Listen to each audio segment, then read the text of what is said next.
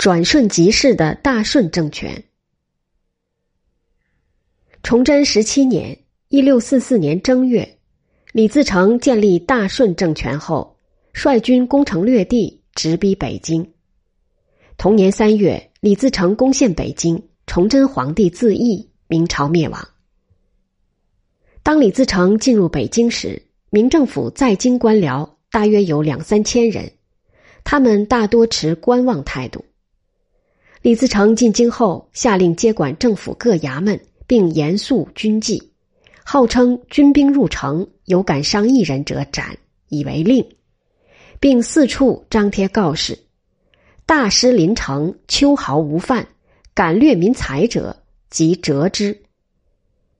这些措施甚得民心，京城百姓夹道欢迎大顺军入城，社会秩序安定。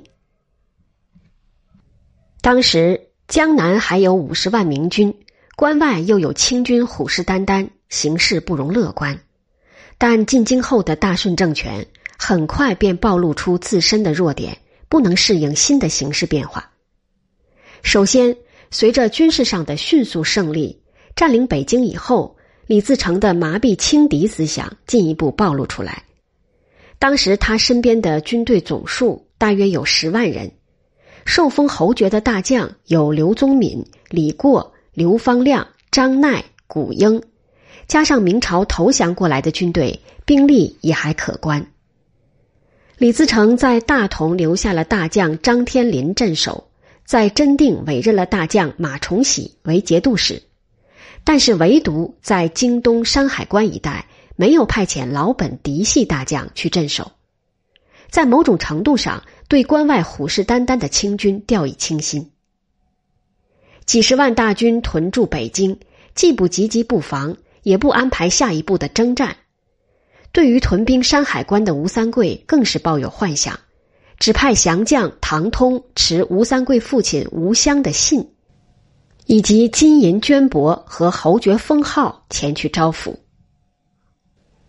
与此同时，李自成手下的大将如刘宗敏、李过等人开始忙于贪图享受，他们搬进名贵戚勋臣的华丽府邸，过起了饮酒行乐的生活。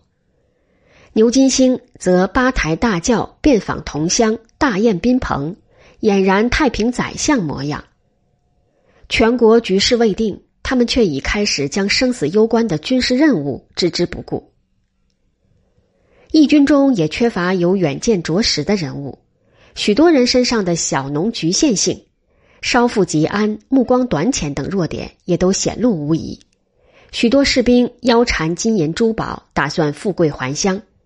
大将刘宗敏则热衷于拷打民官追赃，甚至霸占了吴三桂的爱妾陈圆圆，这成为后来吴三桂降清的导火索。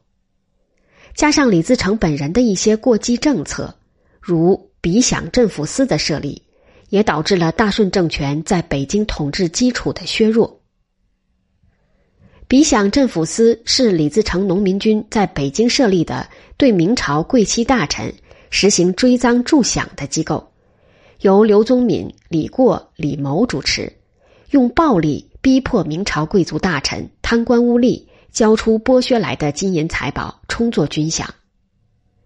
李自成提出。各官最甚者杀之，贪比多赃者刑之，规定了镇反和追赃的基本原则。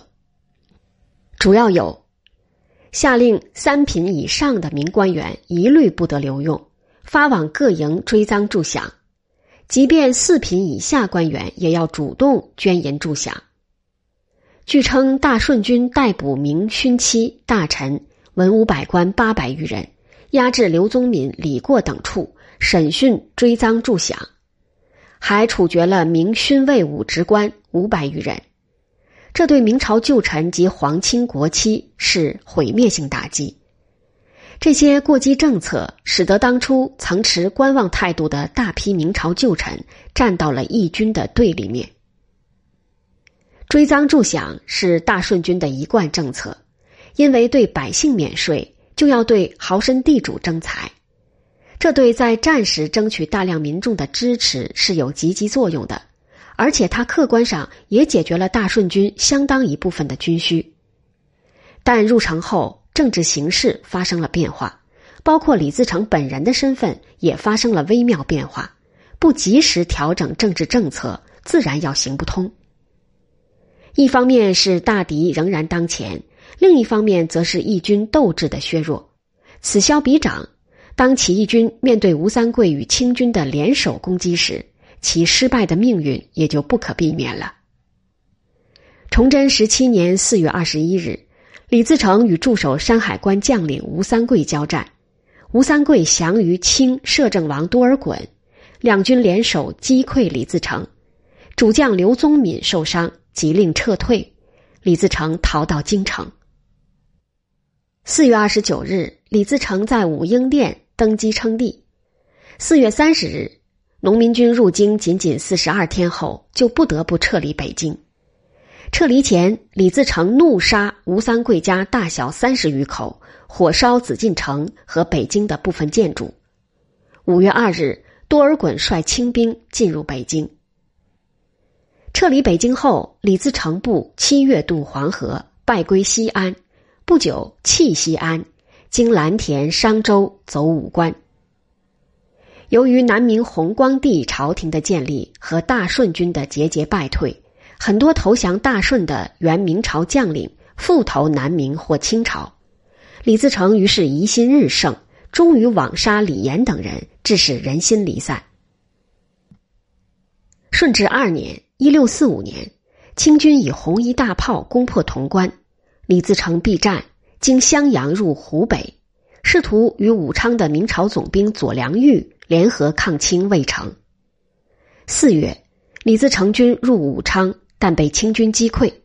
后到湖北九宫山的时候，遭当地地方武装袭击，李自成身亡，大顺政权瓦解。